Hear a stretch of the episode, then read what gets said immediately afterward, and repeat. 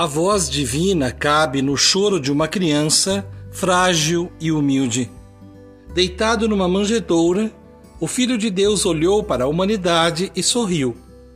Sua vida começou com choro, perseguição e fuga. Foi estrangeiro no Egito e, com seus pais, esperou o momento certo para voltar. A voz da criança cabe na esperança de um povo, sedento de justiça e de paz. O menino crescia e abraçava a cultura de sua gente. Com alegria, apresentou o caminho da verdade, trilhado desde pequeno. Já adulto, olhou para os fracos. A voz do homem de Nazaré cabe no clamor de seu povo.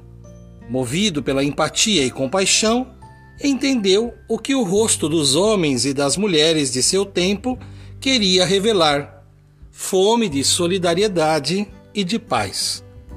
A voz do profeta cabe na voz dos que se tornaram próximos. Sua vida foi ameaçada e, em meio ao choro, perseguição e morte, ele não fugiu. Se veio para garantir vida para todos, vida ofereceu. Fez de sua vida inteira a continuidade de seu Natal. Com tudo isso, aprendemos que um dia de fraternidade é Natal um dia de perdão é Natal. Um dia de paz é Natal.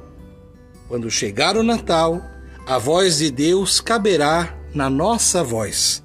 Sejamos um sinal de amor. Cultivando a cultura de paz. Um grande abraço.